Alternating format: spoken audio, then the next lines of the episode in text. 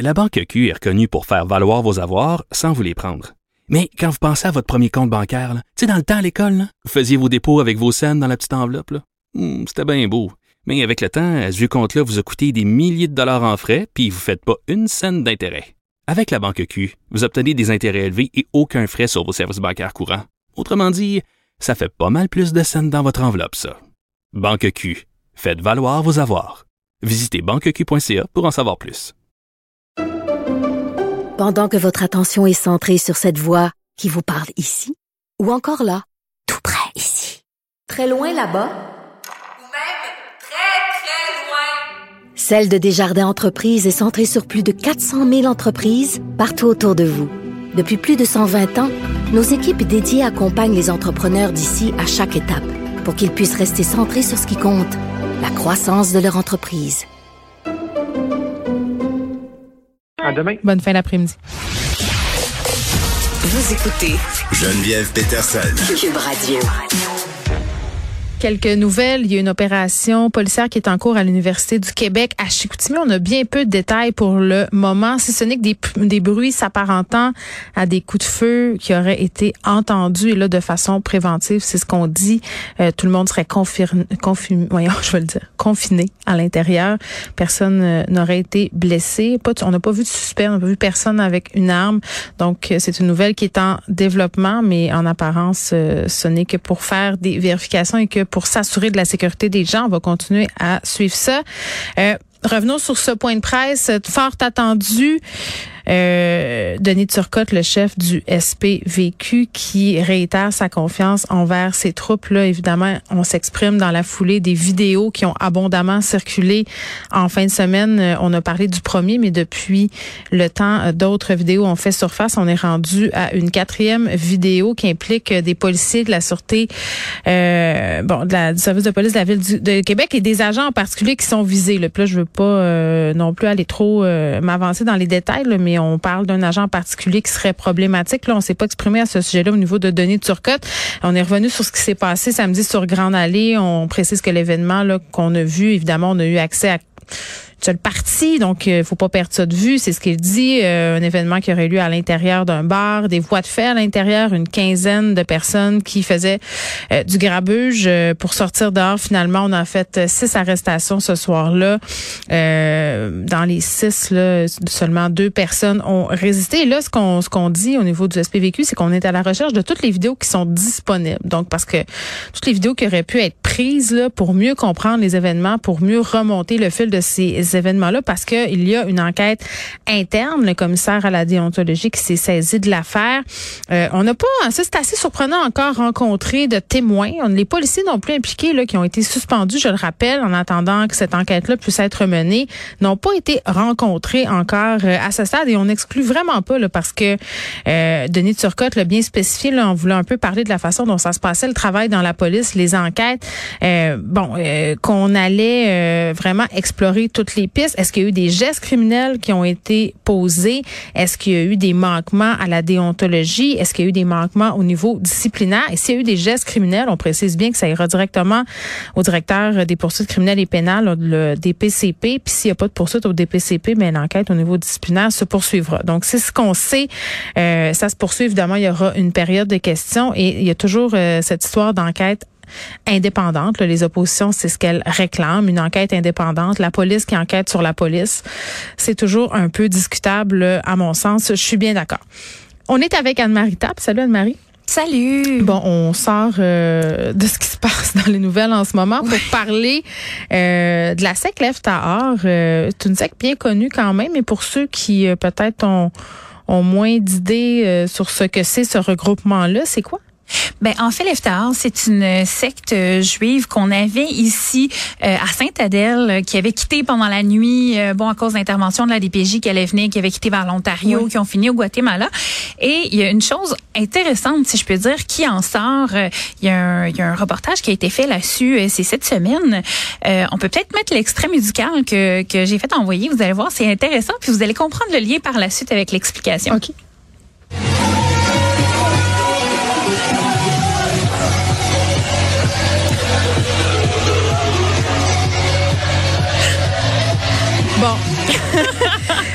c'est de la musique électronique, évidemment. Ça a l'air de se passer dans un bar ou dans un festival. Euh, je savais pas que les, les disciples de Leftar avaient même le droit d'écouter de la musique. Ben non, tout à fait. Ils n'ont pas le droit du tout. Euh, ici, il s'agit d'un mix qui a été fait par un jeune homme qui s'appelle Mandy Levy.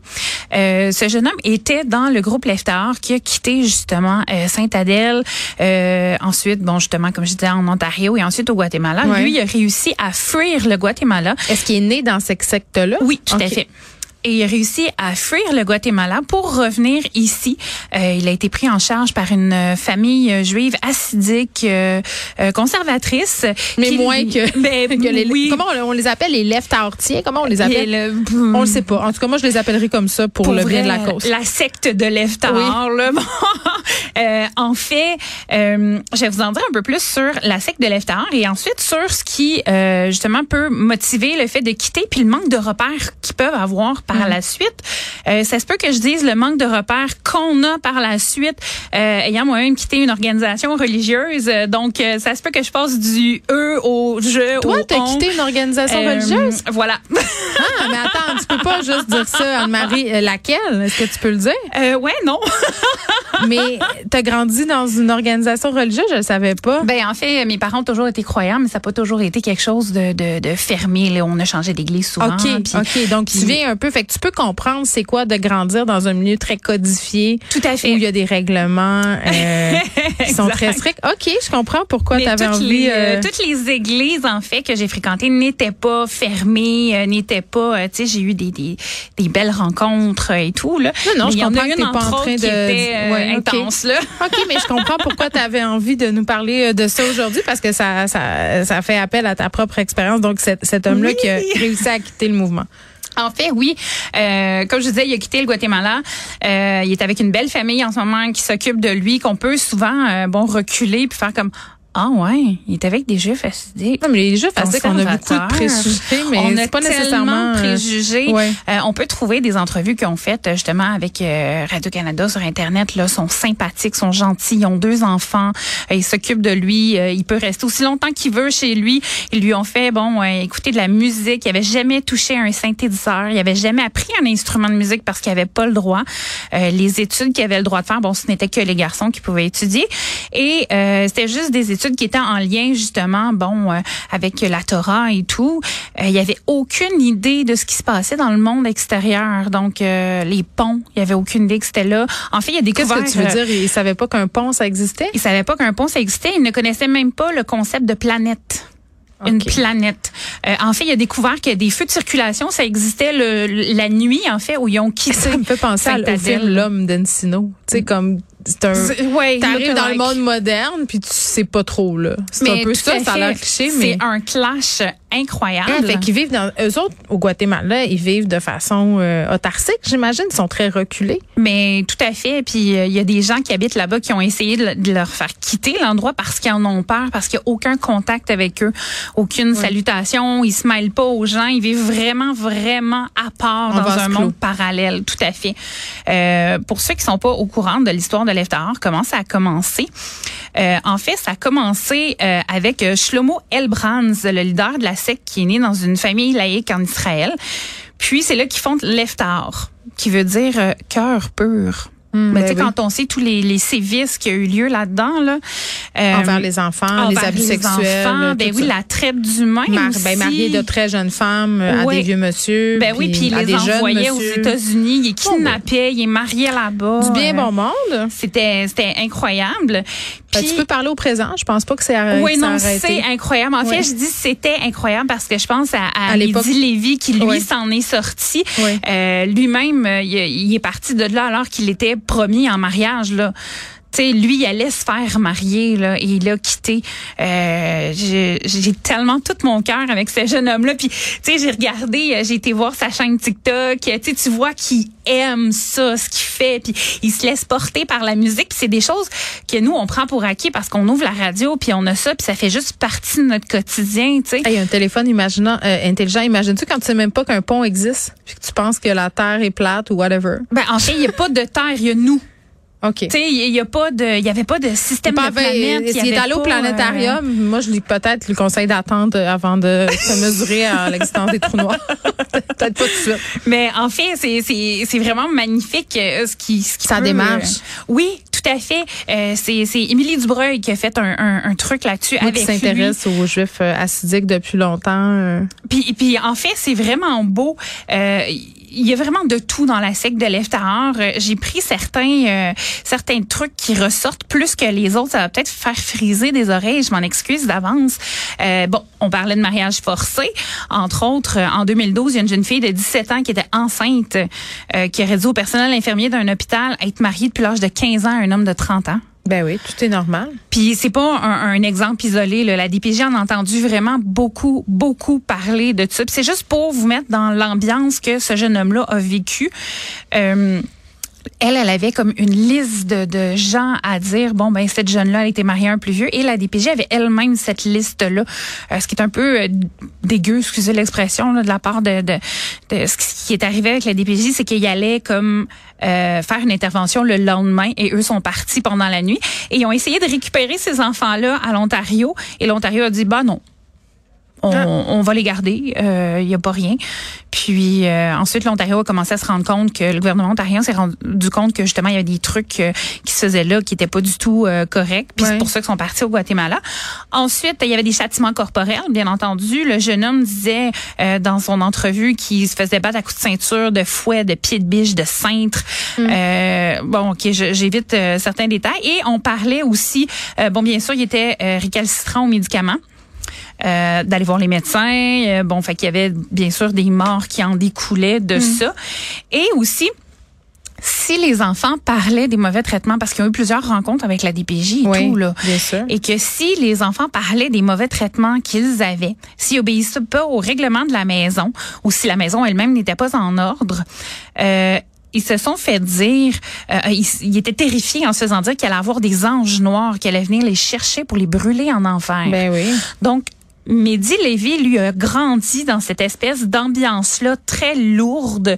Euh, on, on parle une langue, on apprend une histoire, euh, la histoire, si je puis dire. Oui, oui. Euh, en fait, il a grandi dans un milieu tellement fermé, je peux à peine imaginer ce que ça a été pour lui de découvrir la musique, la lumière. Maintenant qu'il est rendu DJ. La porno. Oh, C'était pas dit, ça. Ben clairement, c'est un jeune homme, Anne-Marie, c'est sûr. Je veux dire, tout le monde imagine. Mais mais c'est fascinant ces univers-là. Puis moi, j'ai écouté deux séries euh, qui sont pas parfaites, quand même. En fait, il y a trois affaires. Si vous vous intéressez euh, aux, aux jeux fastidiques, puis au, au- à la l'entrée, à la sortie là, dans ces univers-là, il y a un livre formidable qui a été écrit par Eliette Abécassis qui s'appelle Kadosh. Oui. Ça, là, c'est un grand livre. Euh, ça raconte l'histoire d'une femme qui est infertile et au bout de dix ans, même si elle et son mari s'aiment énormément, euh, ben, elle décide de le quitter pour qu'il puisse se remarier puis avoir euh, des enfants avec une autre femme. Puis bon, euh, c'est un peu euh, son cheminement et tout ça, puis à quel point, euh, parce qu'elle est non fertile, ben, elle est rejetée par sa communauté. C'est c'est vraiment très intéressant. Elle ça se passe en, en- répudiée aussi. ah oui, mais. Eliette Abécassis Ah ouais. est un peu obsédée, euh, puis elle connaît très, très bien son Ouais, sujet. ouais. Unorthodoxe, euh, qui est une série qui raconte euh, l'histoire d'une jeune femme qui s'est sauvée euh, bon d'une communauté juive de New York et qui s'est installée à Berlin. Quand même quelques bémols. là. Il y a quand Ouais. même des préjugés. euh, la communauté est dépeinte comme étant vraiment un peu diabolique. Là. C'est pas juste, c'est pas juste des fous là, qui sont dans, Non, non. qui sont des jeux fastidiques C'est que, mais a. mais c'est intéressant pour voir le cheminement. Ouais. Puis peut-être une série qui aborde l'univers des jeux fastidiques de façon plus anthropologique, plus neutre. Les Shitzel. Euh, Oui. Ça là, c'est délicieux. Ça se passe en Israël. Euh, on comprend tous les codes de, de ces communautés-là, Tout comment ça fonctionne. Oui, puis il y a jamais de jugement. Fait qu'il y a des bouts où tu fais aïe, là, euh, ça a aucun sens. Mais mais c'est vraiment c'est un point de vue euh, anthropologique. Donc ça, c'est trois affaires si vous vous intéressez. Moi, j'ai eu une fascination pour Ah les jeux oui. Anne-Marie pendant bien longtemps. Là, quand je suis déménagée à Montréal, du Saguenay, c'était sur la rue du Parc. J'habitais donc dans le quartier où les jeux fastidiques se trouvent en grande majorité euh, à Montréal. Et j'ai été surprise de voir que derrière leurs aires puis c'est vrai qu'ils ont des demandes parfois d'accommodement raisonnable qui n'ont pas de sens, là, mais ce sont des communautés qui sont très festives. Ben à oui. L'intérieur des maisons, ça chante beaucoup, ça danse beaucoup. Tout à fait. Euh, je sais pas, il y avait quelque chose euh, de beau à voir là-dedans, mais c'est clair que c'est un monde où on t'explique tout. Hein. Oui, tout oui. veut dire quelque chose. Toute une règle. Puis toute une signification, Mhm. tout est tout un- fait quand tu sors de ces milieux-là, puis tu sais je sais pas pour toi là si c'était aussi intense que Non, être non, dans, non, dans les jeux fastiques, mais je veux dire apprendre à vivre dans le monde. Sais parce que moi ça me faisait capoter, je les voyais autour de moi là, avec y avait ils passaient devant des bars de danse. Je veux dire ils sont dans le monde là pareil là, ils ont y a avoir des flip, ils ont bien beau avoir des flip phones là. Mais il y a un langage aussi qui appartient à la communauté, puis Oui. que utilisé à l'extérieur de ça, ça perd son sens ou ça a un tout autre sens. Là. Mm. Mais c'est puis des fois pour respecter les codes aussi, ils font des entorses euh, qui sont bien sympathiques. Une fois, j'étais euh, j'étais sur la rue du parc euh, à la fruiterie puis j'ai échappé des choses par terre. OK, puis j'étais bien mal prise avec tous mes sacs. Puis j'ai échappé de la monnaie. Il y avait un, un vieux monsieur, un vieux fastidique, euh, qui m'a poussé mes affaires avec sa canne. Parce qu'il Oh! ne pouvait pas avoir de contact avec moi parce que évidemment euh, il savait pas si j'étais impure Ouais, puis ouais. évidemment j'étais pas une juive acidique mais lui il avait trouvé un moyen de m'aider pareil en Mais contrevenant pas hot. je le sais Mais j'aime j'ai ça. vécu j'ai vécu plein d'affaires comme ça puis j'avais réussi à me mettre amie avec la, la dame à côté puis à aller à la fête des cabanes dans leur cour euh, Wow, les Scots. mais il avait wow. fallu que j'aille me faire vérifier pour les règles avant en tout cas c'est une longue histoire mais, euh, ouais. Mais c'est mais tout est codifié, il y a Oui. tellement de choses, de règles, de trucs à respecter. Puis oui, il y a des entorses qui se font, mais encore Mais je comprends après la vie d'excès, de vouloir devenir DJ comme ce jeune homme dont tu nous parlais aujourd'hui, de vouloir vivre là, tu sais, intensément. C'est vraiment euh, très très intéressant. Bon, je sais pas si sa musique est bonne, j'irai voir sur TikTok. C'est quoi son nom? Euh, Mehdi, euh, M-E-N-D-I, Lévy. Bon, trouvons-le. M-E-N-D-Y, Lévy. Google it. Merci. Anne-Marie.